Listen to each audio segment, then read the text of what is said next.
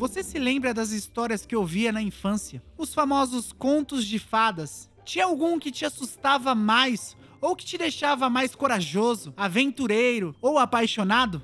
O programa que a gente traz aqui hoje tem uma das melhores adaptações, dos maiores contos clássicos da história da humanidade. O Teatro dos Contos de Fada foi um programa muito importante. Primeiro, porque ele deu fôlego a essas histórias encantadas que vivem no nosso imaginário de uma forma simples e ao mesmo tempo muito atraente. E depois, porque ele entendeu o papel dessas fábulas na formação e no desenvolvimento infantil. A gente já comentou sobre o papel da TV Cultura em fornecer aprendizado acessível e não seria diferente com as produções gringas que passaram pela emissora. Talvez você nunca tenha ouvido falar num programa de TV que tenha reproduzido essas histórias clássicas, com atores e cineastas renomados. Isso porque, atualmente, o Teatro dos Contos de Fada não é tão popular quanto outras produções exibidas na TV Cultura, ali na década de 90 mas nós achamos que a série reunia elementos muito curiosos e que por isso merecia um episódio solo. Quem teve o privilégio de acompanhar o Teatro dos Contos de Fada vai poder relembrar esse clássico. E quem nunca assistiu, tenho certeza que vai sair daqui correndo direto pro YouTube. O episódio de hoje tá imperdível. A gente vai tratar de um tema super especial, que são os contos de fadas, os mais românticos, os mais assustadores e mais do que isso, nós vamos conversar um pouco sobre os simbolismos por trás dessas histórias e também sobre os medos que a gente tinha quando era criança e assistia ou ouvia esses contos. Mas se você também é fã do entretenimento audiovisual, fica por aí, porque o Teatro dos Contos de Fada foi uma superprodução que envolvia nomes muito conhecidos, estrelas do cinema, teatro, música e televisão. Nomes como Susan Sarandon, Christopher Reeve, Carrie Fisher, Liza Minnelli, Billy Crystal, Jeff Bridges e até o Mick Jagger fez parte desse elenco. Bem-vindos ao Teatro do Mundo dos Clássicos. Eu sou o Lucas. E eu sou a Renata. Já fazendo aqui uma breve referência ao programa homenageado de hoje, vamos lá, vamos começar.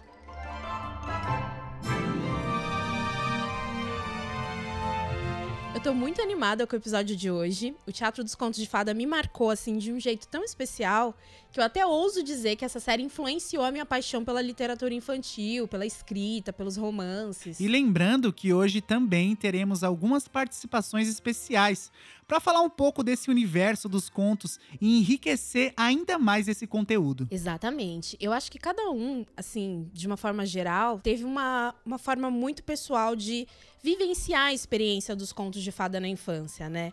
A forma como cada um conheceu essas histórias. Ou alguém leu para você, ou você viu algum filme.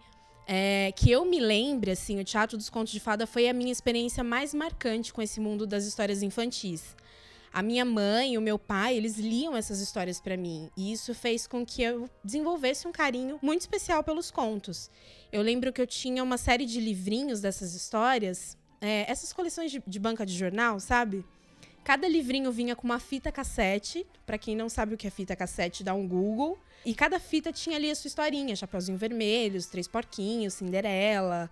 Engraçado que era tudo encenado, assim, parecia muito com uma radionovela. Era uma radionovela, né, gravado. Então tinha vozes femininas, masculinas e tinha até efeitos sonoros. Eu não sei o que, que você lembra disso, assim. Ah, sim, isso é muito clássico dos anos 90, né? Essas histórias de contos de fada é, em VHS, até em livrinhos também, que você tinha aquele combo, é, você comprava um pacotinho, vinha quatro contos, Cara, isso é muito anos 90, muito mesmo. Você lembra qual que foi, assim, a sua primeira experiência com contos de fadas? Lembro. Foi a série, se foram livros? Lembro, sim. Foi, foi um livrinho que eu ganhei. Eu lembro como se fosse ontem, alguns anos atrás.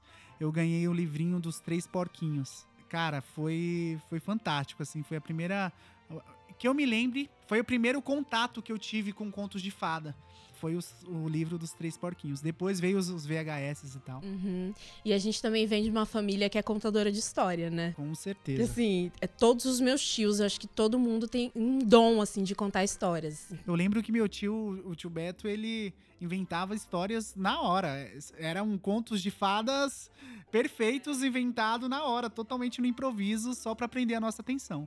A gente não sabe se eram contos que existem ou se eram lendas, né? Nunca saberemos.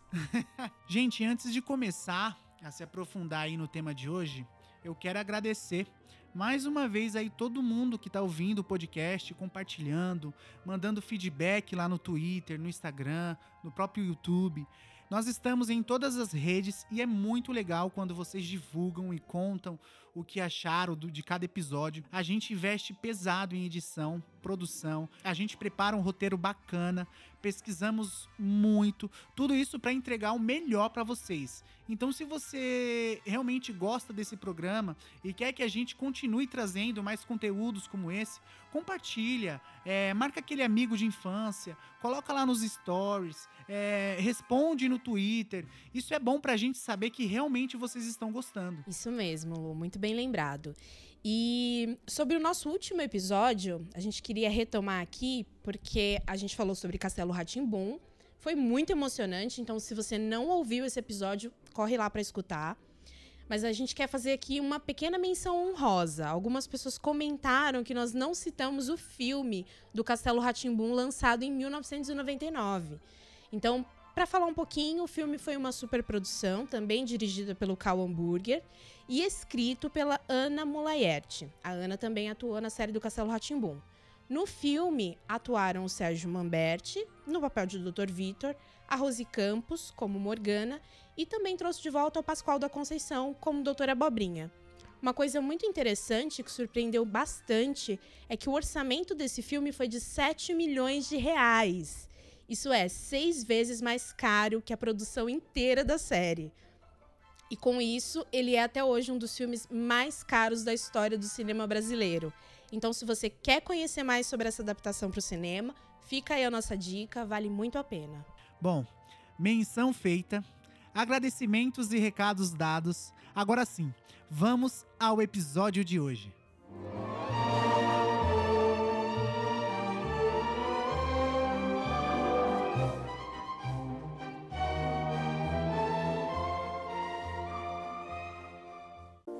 Olá, sou Shelley Duval. Bem-vindos ao Teatro de Contos de Fadas. A história de hoje é tirada de um conto clássico francês sobre a bela filha de um mercador que encontra seu príncipe através do bondoso coração de uma fera. A Bela e a Fera.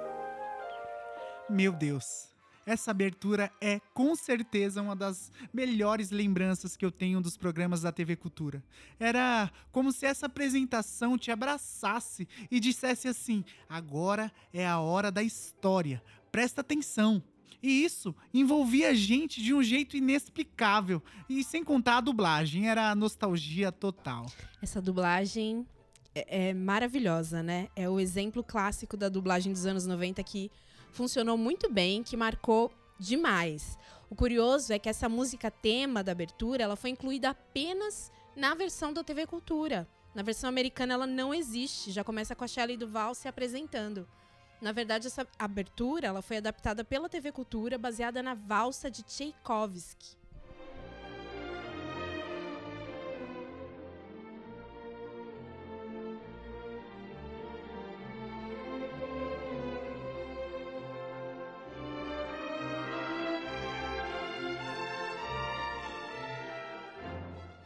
Mas afinal, o que foi o Teatro dos Contos de Fada?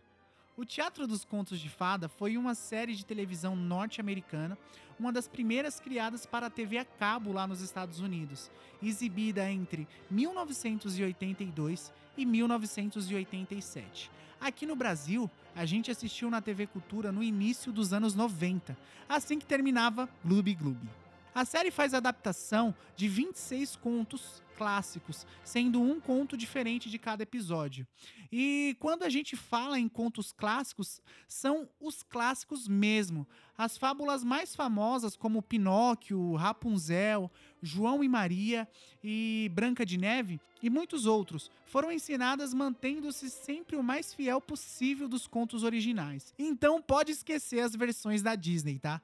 Porque aqui as tramas nem sempre tinham finais felizes. O Teatro dos Contos de Fada teve produção executiva e criação da Shelley Duval. Sim, aquela Shelley Duval que atuou no filme O Iluminado, vocês lembram? No filme ela vivia Wendy.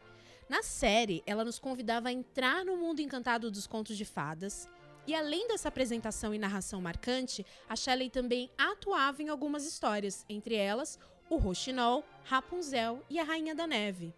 Como ela era a pessoa que estava ali por trás de toda a ideia do que seria o Teatro dos Contos de Fada, um belo dia, enquanto ela estava nas gravações do filme Popeye, no qual ela interpretava a Olivia Palito, a Shelley mostrou o roteiro de um dos episódios, O Príncipe Sapo, para um colega de elenco. Acontece que esse colega era ninguém menos que o ator Robbie Williams, e ele se apaixonou pelo projeto. Sim, o lendário Robin Williams, de filmes como Sociedade dos Poetas Mortos, Pat Adams, Gênio Indomável e Jumanji. Ele entrou na produção como o personagem principal. O príncipe que é amaldiçoado logo que nasce e é transformado no sapo. E esse acabou se tornando aí o piloto, o primeiro episódio da série. Imagine a moral que isso deu para essa série, né? Esse era um dos principais diferenciais desse projeto. Quando a gente é criança, a quantidade de nomes importantes envolvidos não faz tanta diferença, exceto, é claro, pela excelente qualidade e entrega dos atores. Mas isso fez com que a série fosse muito bem recebida entre o público adulto. E olha só que interessante, a Shelley Duval chegou a levar o projeto para Disney. Eles até ficaram interessados, mas colocaram algumas imposições que acabou não agradando muito. Ela contou numa matéria da revista People de 1983 que, de acordo com a proposta feita pela Disney, ela acabaria ficando apenas como uma figura representativa e não teria de fato controle sobre as decisões criativas. E como essas histórias eram apresentadas? Como o próprio título sugere, o Teatro dos Contos de Fada adaptava contos, a maior parte dos irmãos Green, com uma linguagem bastante teatral, figurinos e cenários super elaborados, que transformavam histórias infantis em exibições quase cinematográficas. Quem já teve a oportunidade de ver um musical no teatro ou uma peça com uma cenografia um pouco mais complexa e troca de cenários, aquilo ali é mais ou menos o que a série fazia, só que para televisão. Tudo gravado em estúdio, com iluminação de estúdio, céu pintado no fundo, muita madeira, árvores, montanhas, tudo de mentirinha, para trazer mesmo a ideia de teatro. Essa mistura foi muito boa, né? De um lado, eles criaram uma identidade muito particular e inovadora para a época. É, com esse aconchego do teatro, e por outro lado, você tinha uma super produção com diretores e atores célebres. Um visual e figurino excêntrico e mostrando que é assim que se faz um clássico com novidade, com uma equipe talentosa e com uma boa história. Além disso, a série tinha um aspecto muito característico, né? É impossível lembrar do teatro dos contos de fadas sem mencionar esse fato. Ele tinha um tom bastante sombrio e misterioso. Como os episódios procuravam contar as histórias o mais perto possível das suas origens, a gente tinha a sensação de estar diante dos verdadeiros personagens dos contos de fada. Tudo era extremamente fantasioso, carregado de simbolismo, bruxas horrendas, florestas obscuras, pântanos, magia, personagens encantados. Era como mergulhar dentro das histórias. De todos os episódios, o que mais me assustava era sem dúvidas o clássico João e Maria. Que por si só o enredo já é bastante macabro, né? Um pai que é induzido pela mulher, que era a madraça das crianças, a abandonar os filhos para serem devorados pelas feras da floresta. Parece até uma manchete do Cidade Alerta. E para piorar, os dois irmãos são atraídos para casa de uma bruxa medonha com fome de criancinhas. Era assustador, realmente. Esse também era o meu episódio preferido e o que mais mexia com a minha imaginação. O interessante é que esse foi um dos poucos contos filmados é, em externa, né? Na natureza, com paisagem real mesmo. Diferente daqueles com cenários elaborados em estúdio, é, como a gente comentou aqui. Hoje, assistindo novamente, eu percebi como foi bem produzido esse conto, Renata. Sim. Aquela casa cheia de doces era muito fantástico. Dava até fome quando eu assistia. Mas só até a hora que a bruxa aparecia.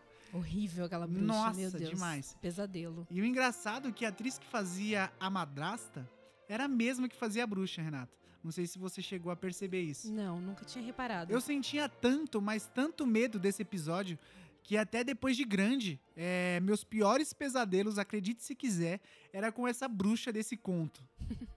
eu tive isso também, deve ter alguma explicação psicológica, porque inclusive eu tive com o Brinquedo Assassino, que foi o filme que eu mais tive medo, assim, na infância, que eu assistia, mas eu me escondia embaixo da coberta, assim, toda vez que o Chuck aparecia. Mas me traumatizou tanto que eu tenho esses pesadelos também. De vez em quando, do nada, eu sonho que o brinquedo assassino é, é um vilão no meu pesadelo. e já que você citou esse outro clássico, Rê, o ator que fazia o pequeno João se chamava Rick Schroeder. Quem gosta de filmes antigos deve lembrar dele no finalzinho dos anos 70, começo dos anos 80, numa das cenas mais tristes da história do cinema e na sua atuação marcante no clássico O Campeão. Wake up, Chap. Don't sleep now. You gotta go home. Gotta go home, Chap. E um fato bem triste é que a garotinha que fez a Maria, o nome dela era Bridget Anderson, teve uma overdose em 1997 e morreu com apenas 21 anos de idade. Tem um outro conto também muito legal sobre esse universo do terror que o conto de fada trazia, é, e que foi adaptado também para a série, contava a história de um garoto que não conseguia sentir medo, ou seja, tudo aquilo que a gente tinha quando assistia os episódios. Esse episódio é muito legal porque ele faz essa referência, né? Ele não tinha medo, não conseguia se arrepiar, sentir calafrio com nada, e isso fazia com que ele se sentisse diferente, estranho, diferente das outras pessoas, né? O nome da história era Um Menino que Saiu de Casa para Saber o que Era Medo. E contava a jornada do Martin, um garoto que vivia numa pequena aldeia com o irmão mais velho e com o pai, que eram pessoas extremamente medrosas e supersticiosas, e que um dia sai de casa em busca dessa experiência de sentir calafrios. Esse episódio também traz no elenco estrelas como Christopher Lee, Vincent Price e o Frank Zappa. Renata, esse episódio em particular é um dos mais sinistros que ele não tinha medo, mas eu esse dia eu tava assistindo esse episódio e tava olhando, gente, como que uma criança assistia isso. Muito medonho o episódio, muito mesmo, mas cara, era era fantástico, fantástico, super bem produzido. É, estão de parabéns mesmo. Era muito legal esse episódio também em termos de figurino, efeitos especiais, Sim. né? Pra Porque época, ele... né? Sim, exatamente. Pro...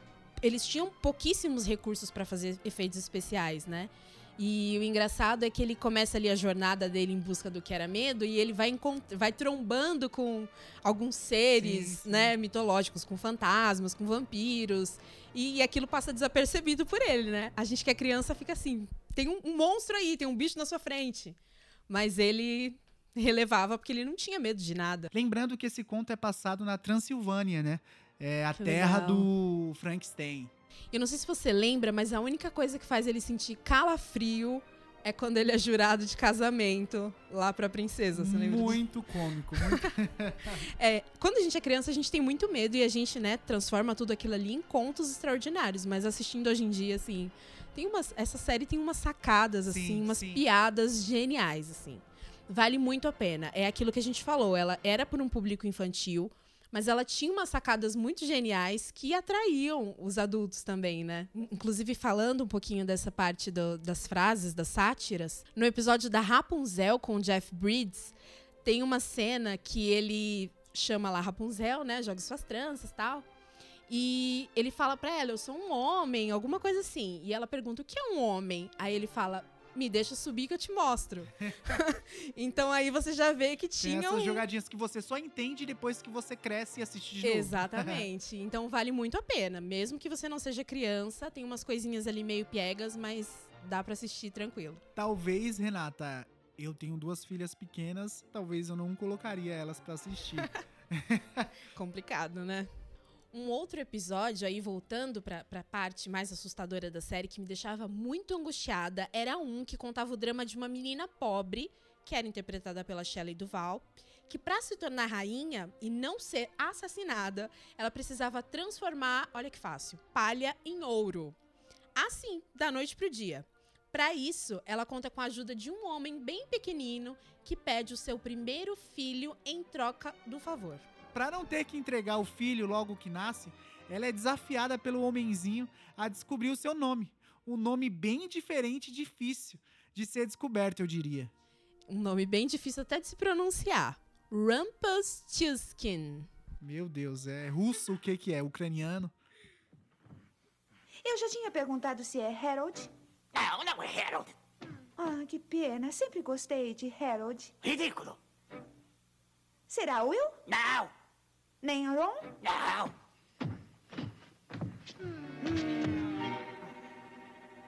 Você desistiu? Então. Deve ser Rumpelstiltskin. Não?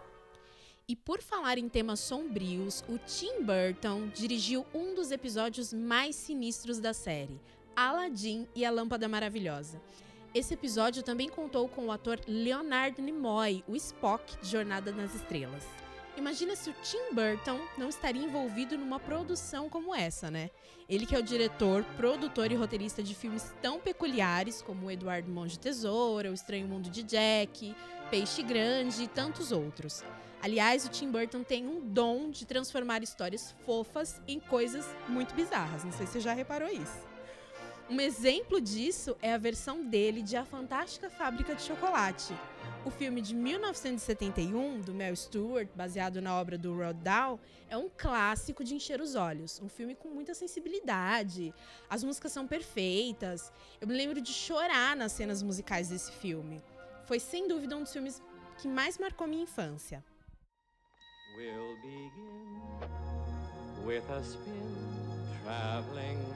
in the world of my creation. What we'll see will defy explanation. Mas a versão do Tim Burton de 2005, assim, eu adoro o Tim Burton, ele é inovador, tem vários filmes que são clássicos que eu amo, mas essa versão da Fantástica Fábrica de Chocolate não dá. Aqueles umpa-lumpas multiplicado digitalmente, sem comentários. E é claro que nesse episódio dos Contos de Fada, dirigido pelo Tim Burton, ele traria um dos seus personagens marcantes que distorce a ideia Disney, né? E esse personagem era o gênio da lâmpada. Esse conto é um dos que mais se aproxima do original. Logo, o gênio da lâmpada é super realista e sinistro. A risada exagerada dele, o humor sádico e a caracterização era de deixar qualquer criança apavorada. Ar fresco, finalmente! Quem é você? Quem sou eu? Você quer saber quem sou eu? Sou o gênio da lâmpada e estou preso aí dentro há milhares de anos, o que me tornou um gênio muito mal-humorado. E o ator que interpreta o gênio é o maravilhoso James Earl Jones, a voz que dá vida ao Mufasa em Rei Leão e ao Darth Vader em Star Wars. Mais um nome excelente aí pra conta dessa série. Tem outras coisas muito bizarras também nesse episódio, né? Além do gênio. O sultão, ele tinha uma cadeira meio humana com braços verdes que ficavam atrás dele massageando, enquanto ele ficava ali tomando as decisões do reino. Ele também tinha uma caixinha de música, mais ou menos como aquela do Castelo Ratimbum, só que não, com fantoches fantasiados, muito parecido com aquela cena de It. Quem já assistiu It lembra ali do Pennywise dançarino no final do filme. Era bem assustador. Essa caixinha é a diversão favorita do sultão. E no final da história, o gênio prende o velho mágico marroquino, né? Que é o grande antagonista da história. E dentro dessa caixa ele começa a ser atormentado por esses fantoches, dignos de filme de terror. Vale um adendo de que esse vilão, o bruxo marroquino, que era ali uma espécie de Jafar, né? É vivido pelo Leonard Nimoy. Ele faz um figurão maléfico digno de contos de fadas, assim, é maravilhoso. A gente comentou no episódio anterior sobre o medo que a gente sentia na infância. Esse medo bom, sabe? Desses contos. A forma como eles foram adaptados na série é um clássico exemplo das coisas bizarras que permeavam os anos 90, mas que a gente amava ver e rever e rever várias vezes. Sim, apesar do medo, a gente tava ali, né, querendo assistir. E só abrindo um parênteses, a gente via muitos desses clássicos de terror. Um exemplo, o Clube do Terror. Você lembra, Lu, que passava na Record? Nossa, minha vida. Vários filmes de terror também. E por mais que você negue, você que nasceu ali no final dos anos 80, comecinho dos anos 90, você deve ter visto alguns desses filmes quando era criança. Brinquedo Assassino, A Mão que Balança o Berço, Sexta-feira 13, A Hora do Pesadelo, A Volta dos Mortos-Vivos, 1, 2, 3 principalmente quem viveu a fase do cinema em casa. O cinema em casa, para quem não sabe, era uma sessão de filmes do SBT que exibia no período da tarde várias produções como essa que eu acabei de falar. Digamos assim, inadequados para o horário. mas que o Silvio Santos cagava pro fato de ser um horário livre para as crianças e não tava nem aí para isso. Inclusive vai ter um episódio pra gente falar sobre isso, aguardem. Gente, para explicar um pouco desse fenômeno do medo nas histórias infantis e da importância desses contos na infância, a gente convidou a professora Laís Araújo. A Laís é pedagoga, especialista em histórias e culturas afro-brasileiras, indígenas, pós-graduanda em alfabetização e letramento.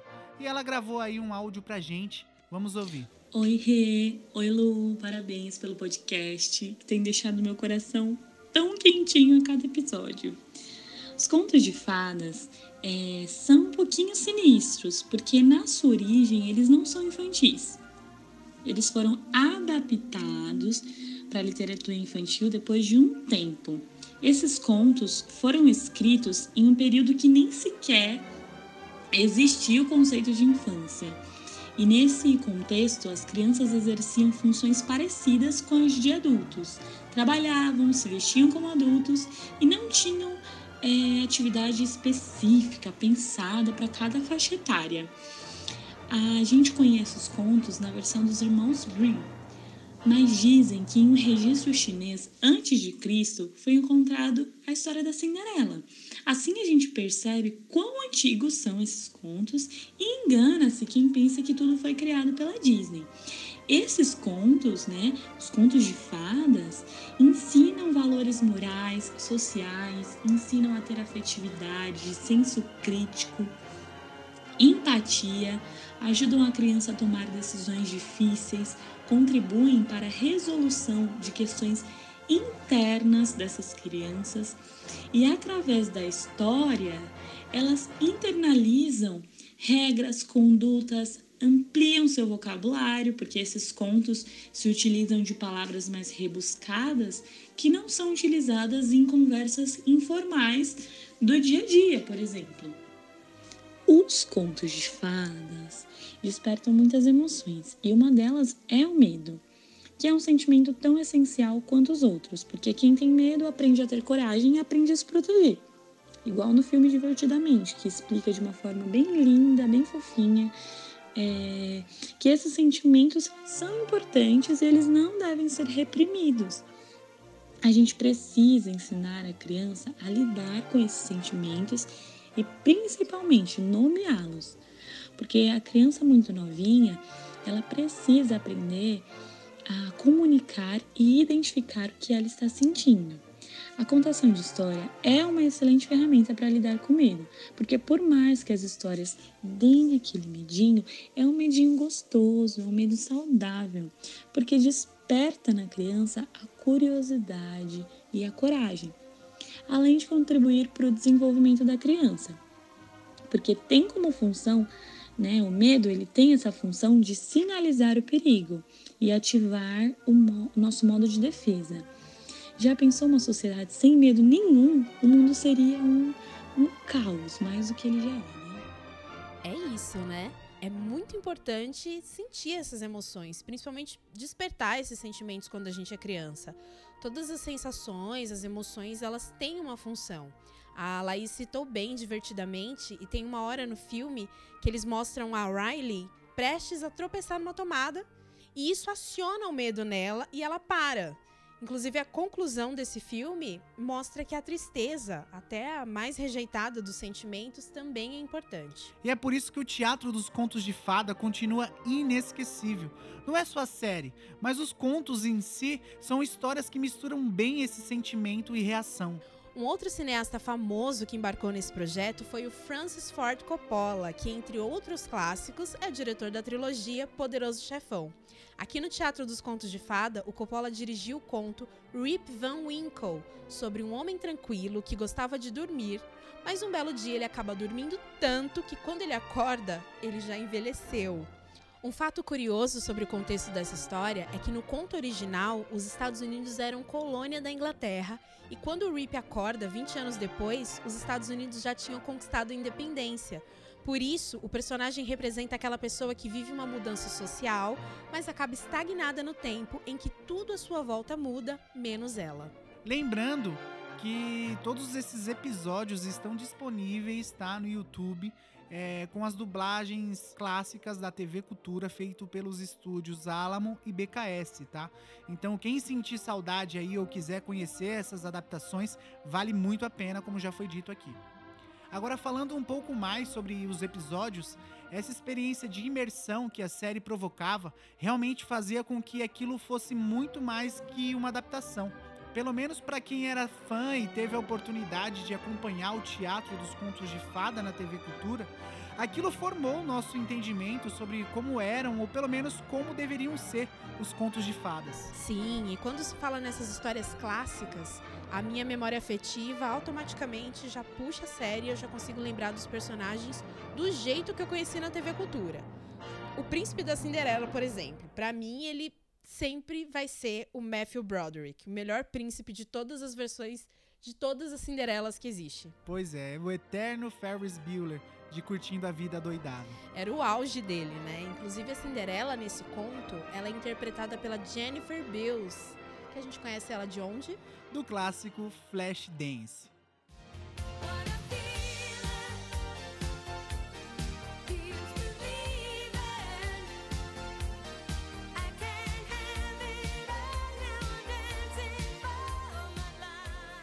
Além da música, figurino e todos os aspectos que fazem desse episódio da Cinderela uma obra-prima, eu arrisco dizer que essa adaptação foi a que melhor entendeu a questão da fada transformar as coisas em utilidades para o baile.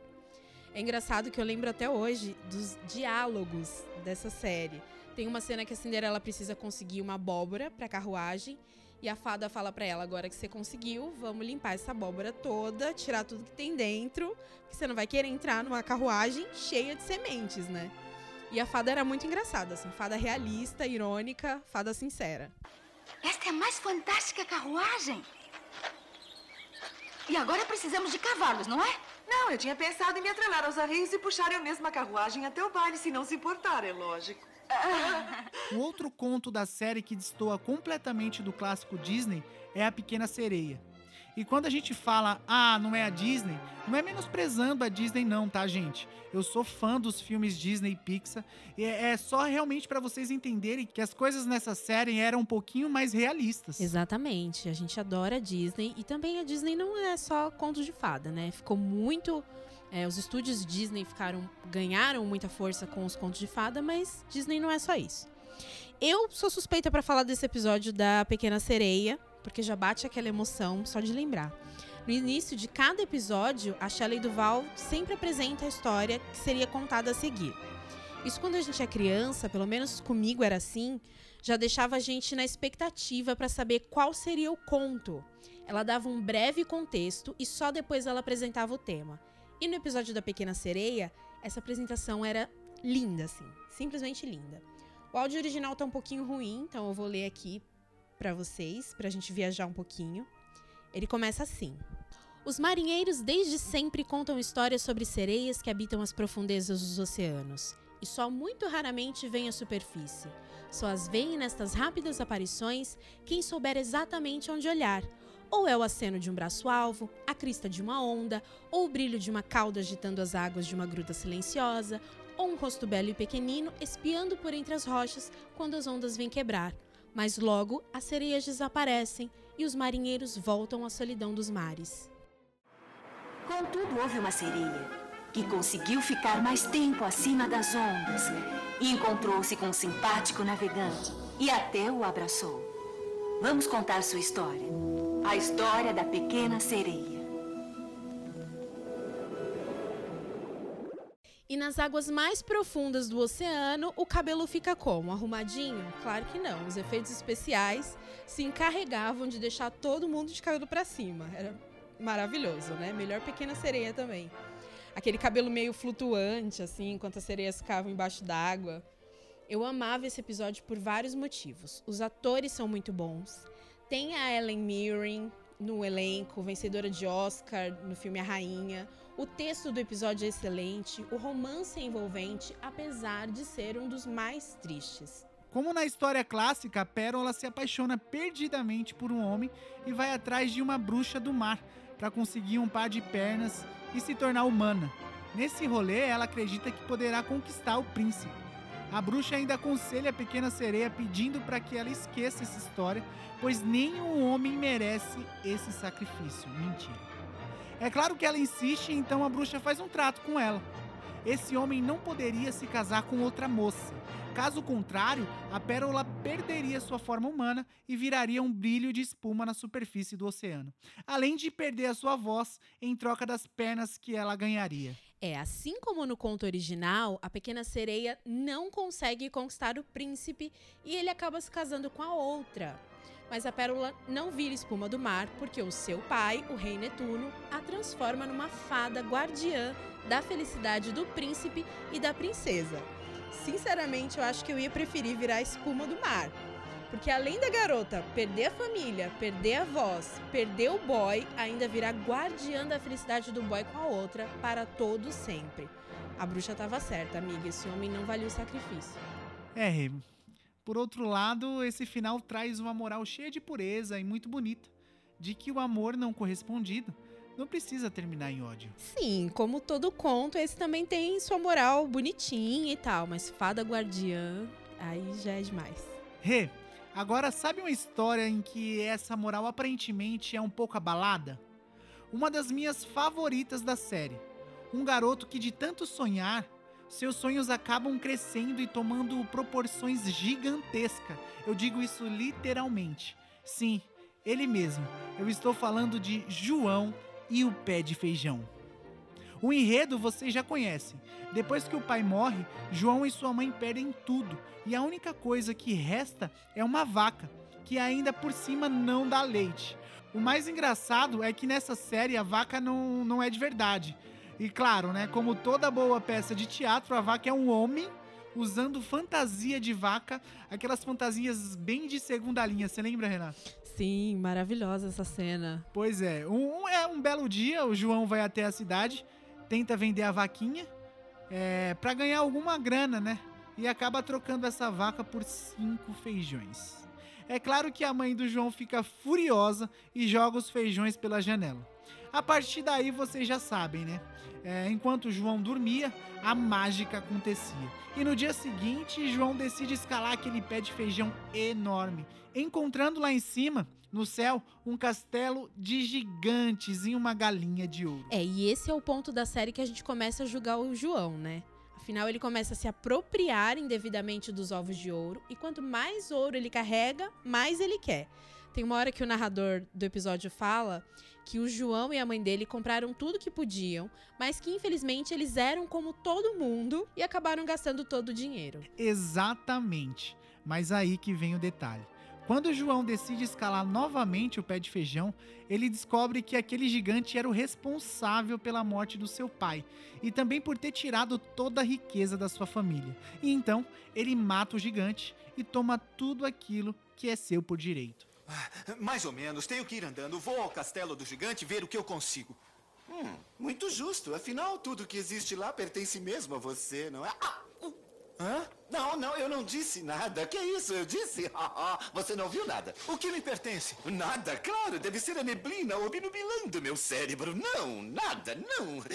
Esta neblina está atrapalhando seu cérebro também. João, o que acontece aqui também é que as adaptações do teatro dos contos de fada não tentavam esconder a realidade das histórias originais e nem a realidade da vida, né? Fantasiar ainda mais aquilo que deveria passar uma mensagem ou uma informação ao nosso subconsciente de que algumas coisas vão sair do controle e é isso. Nem sempre você vai conseguir o que você quer, do jeito que você quer, existem algumas provações e espinhos no caminho. Por mais que a gente pense, ah, a vida não é um conto de fada, os contos de fada, na realidade, podem ser interpretados de muitas formas. E voltando aqui também no caso da Pequena Sereia, Rê, é, por mais que a história tenha um final triste, a gente consegue enxergar algumas lições, como não ser egoísta, que os sacrifícios nem sempre trarão recompensas, que o amor pode ser perigoso, ele transforma e muda as pessoas, mas o que mais os contos de fadas podem nos ensinar? E como interpretar esses contos? Para falar um pouquinho sobre isso, a gente pediu um help para uma super especialista no assunto. A Mical Cavalcante é especialista em psicologia positiva, ciência do bem-estar e autorrealização, e junto com a mestre em comunicação Carolina Chamizo Babo, elas têm dois cursos muito legais. Se eu fosse vocês, depois que terminar o programa, vão lá dar uma olhadinha. O primeiro se chama Interpretando os Contos de Fada, Trilhando Caminhos da Alma, e o segundo é sobre a psicologia complexa na jornada de Harry Potter. Vamos ouvir o que ela disse. Então, como a gente vai olhar para os contos de fadas sob uma perspectiva psicológica? Que eles são um caminho para o autoconhecimento, a via régia para o nosso inconsciente, para essas regiões desconhecidas. Ele é um fruto do nosso imaginar. Bem, a psique, que a gente pode entender aqui, se for tirar do grego como alma, ou seja, essa região nossa, bem anímica, ela tem uma tendência a sempre criar imagens. E se a experiência que a gente está experimentando, ela for tão poderosa, tão grande que a gente não consiga expressar em palavras, a gente vai entrar no processo de simbolização. É uma cena que nós criamos que melhor expressa aquilo que nós nem conseguimos entender por completo, nem exprimir em palavras. Isso é o símbolo. E os contos, por serem esse fruto da imaginação, eles estão repletos de símbolos. Um uma das coisas também que acontece no imaginar é o fantasiar. O fantasiar vem como uma forma de descarregar uma energia emocional ali contida quando estamos passando por uma situação muito conflitante. Então, o que, que o fantasiar faz? Ele tem à sua disposição essas imagens e ele começa a juntá-las e tentar construir algo novo, já que na realidade não conseguimos dar conta da situação. E aí ele tenta de alguma forma criar algo que poderia ser uma saída. É por isso que quando nós vamos olhar um conto, nós nunca vamos levar para o lado literal. A gente vai pensar: hum, uma princesa adormecida o que esse dormir diz a respeito do meu estado emocional agora? O que essa bruxa em frente ao espelho diz sobre como eu vejo o mundo? O que esse dragão que cospe fogo diz sobre um afeto que me queima por dentro? Vamos pensar como seria uma leitura simbólica de alguns contos. Lembrando que a gente não vai interpretar aqui o conto em sua inteireza, mas dá para a gente pensar para onde ele está apontando.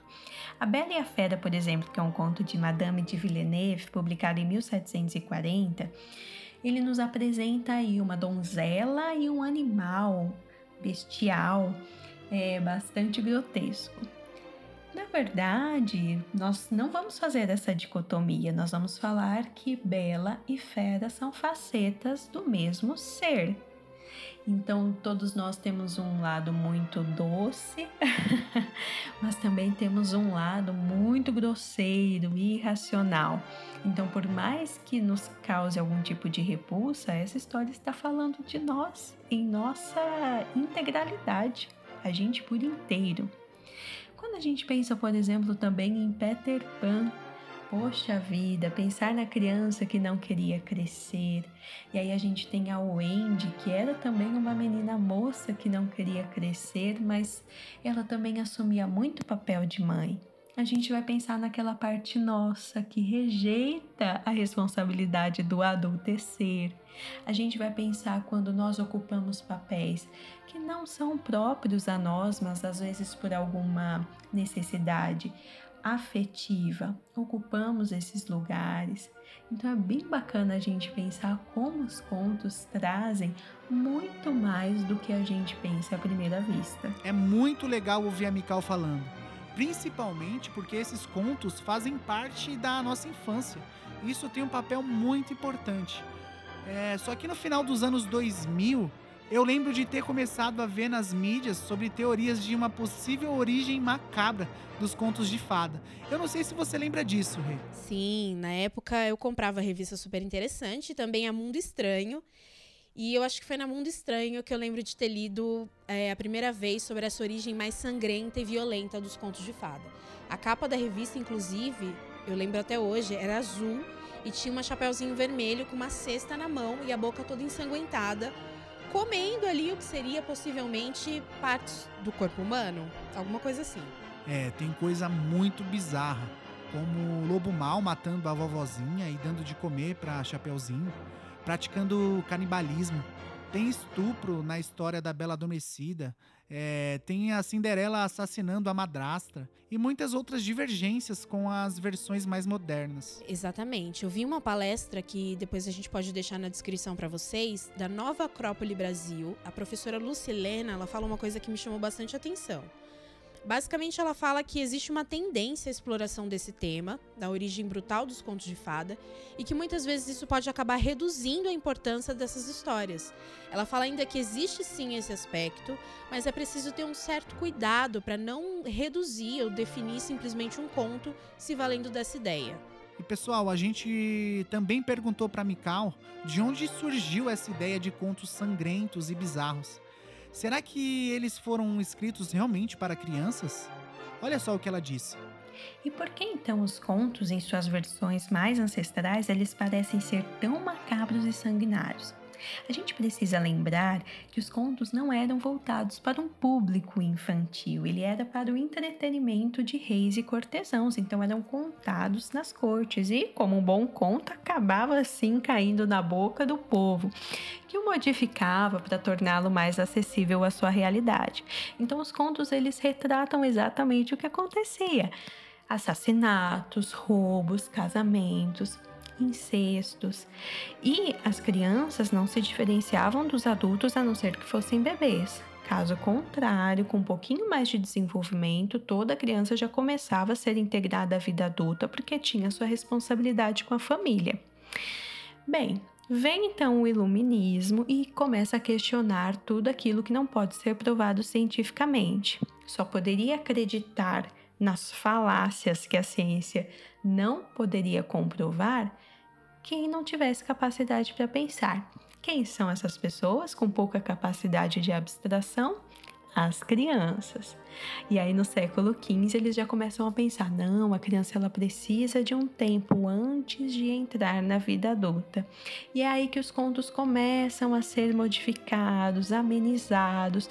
Afinal de contas, uma criança não poderia ser exposta assim ao terror da vida adulta. Eu amei essas participações de hoje. Eu espero que vocês também tenham gostado. Muito obrigada, Laís e Mical, por compartilhar um pouquinho pra gente de tanta sabedoria.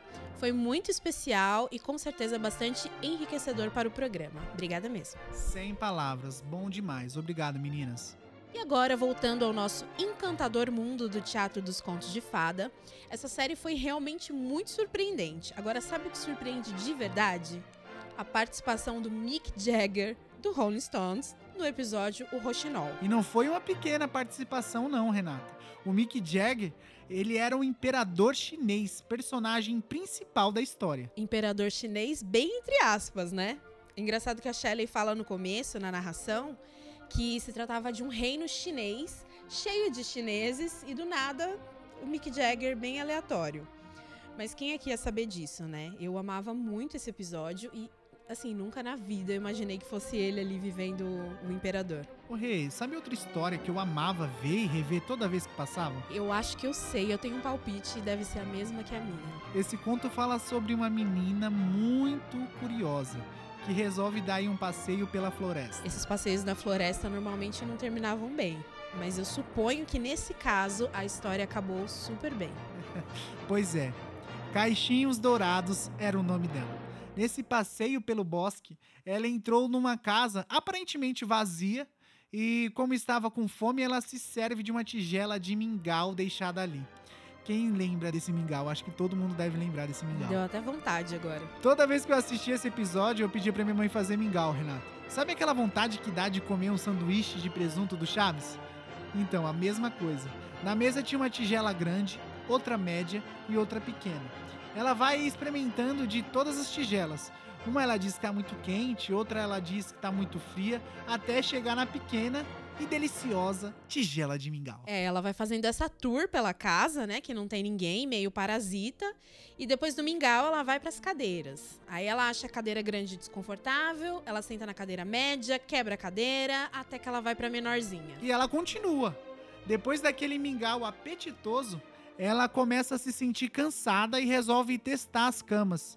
Ela deita primeiro na maior, mas achou muito grande. Foi pra média, mas achou muito macia.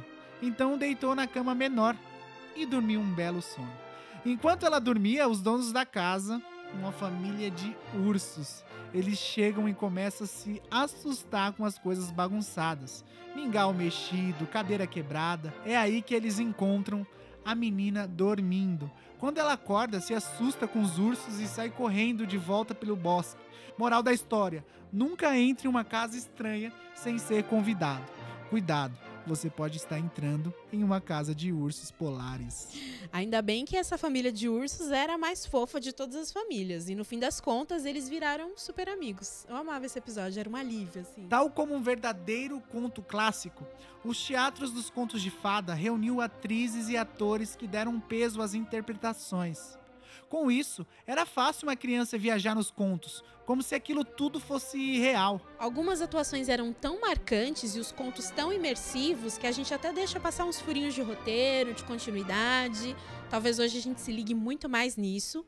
E é por isso que é bom ser criança, né? A gente não liga para nada. A gente consegue usar muito mais a imaginação e se permite muito mais, né? Sem dúvidas. E um dos contos que mais me fazia viajar era o Pinóquio.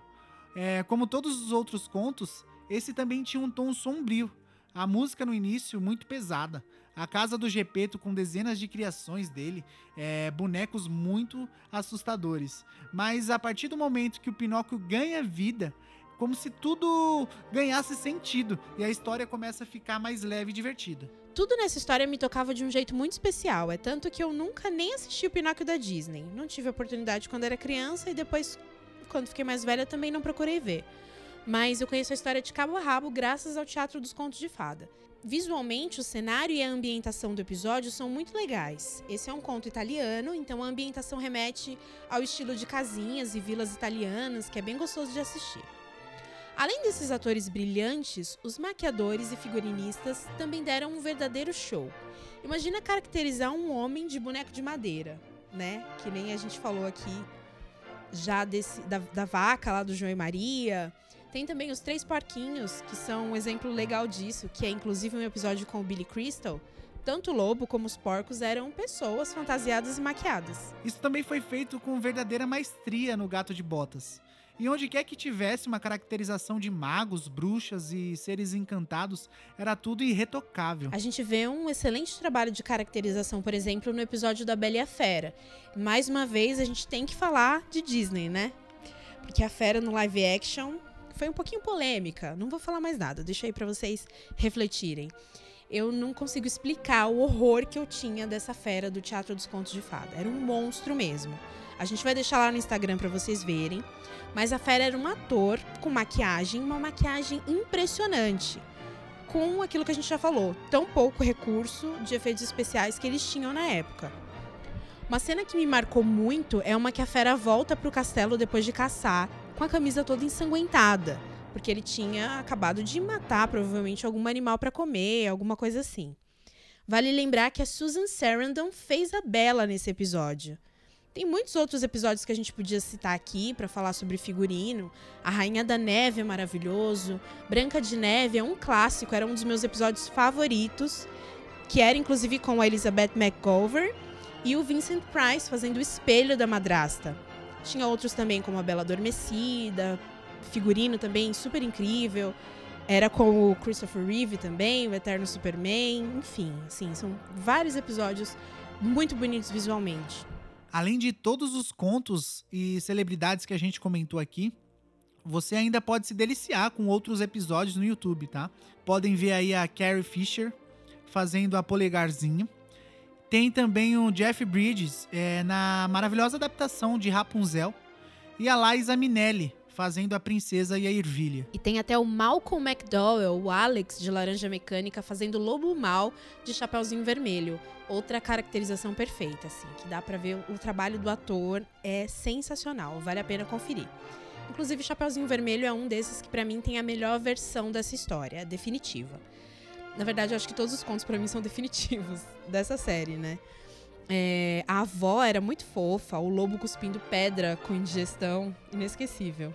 A Mary Steenburgen, conhecida em vários filmes, De Volta para o Futuro 3, Gilbert Grape, Filadélfia, ela fazia Chapeuzinho e na vida real ela era casada com um lobo, o Malcolm McDowell. Eles foram casados por uns 10 anos, tiveram filhos e tudo mais. O Teatro dos Contos de Fada ainda tinha um episódio secreto. É o de número 27. Ele nunca foi exibido no Brasil. Era um episódio especial chamado Green Party que não falava de nenhum conto específico, mas reunia todos os atores de todos os episódios anteriores em uma festa fantasia. Eu fiquei muito curioso para ver esse episódio. A trama começa quando a Shelley Duval está se arrumando para essa festa e de repente ela vai parar em um julgamento feito pelos irmãos Green para questionar a produção da série. Para se defender, ela começa a mostrar o trecho dos contos adaptados e explica detalhes de como eles foram imaginados. Atualmente, a Shelley Duval vive reclusa no Texas, com uma saúde bastante debilitada. Em 2016, ela participou do programa americano chamado Dr. Phil, onde afirmou que sofria de transtornos mentais. Essa entrevista, inclusive, foi bastante criticada na época pelo nível de exposição e por ser um programa de cunho sensacionalista. Alguns disseram que o programa explorou muito o caso, colocaram ela diante das câmeras numa situação bastante delicada, arrecadaram dinheiro para tratamento, tudo isso no estilo programa do Faro mesmo. Outros se compadeceram. Eu vi a entrevista no YouTube e é bastante triste. Claramente é uma pessoa que precisa de ajuda. Alô? Sou Shelley Duval. Bem-vindos ao Teatro de Contos de Fada. Hoje vamos contar a história de uma princesa que encontra seu príncipe encantado com a ajuda de um interessante legumezinho. A princesa e a ervilha.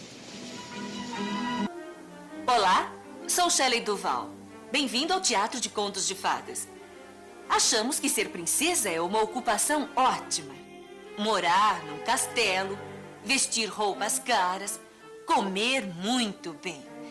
O problema é ter que agir como princesa o tempo todo. O conto de hoje é sobre uma princesa que ousou perguntar: quem disse que às vezes não podemos nos divertir? A princesa que nunca sorria. Olá, meu nome é Shelley Duval. Sejam bem-vindos ao Teatro dos Contos de Fadas. Fiquem conosco hoje para a história de um rapaz chamado Kai, que percebeu a importância da família e dos amigos através das travessuras malévolas de um duende e da fé de sua melhor amiga Gerda e da paciência de uma professora extraordinária, a Rainha da Neve.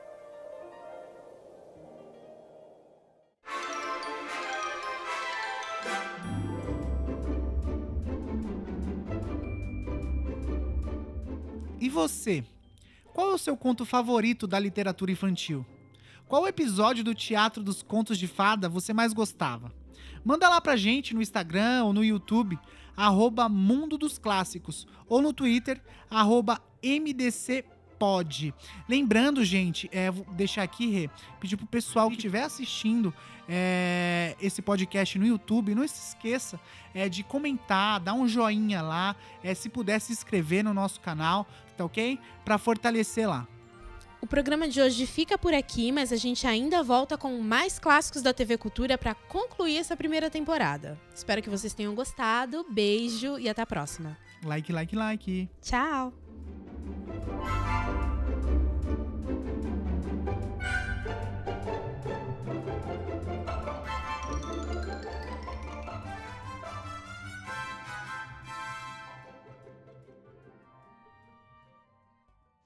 Esse episódio foi escrito por mim, Renata Pardim, e pelo Lucas Araújo, com produção musical e edição, TGS Studios e Tawan Guedes.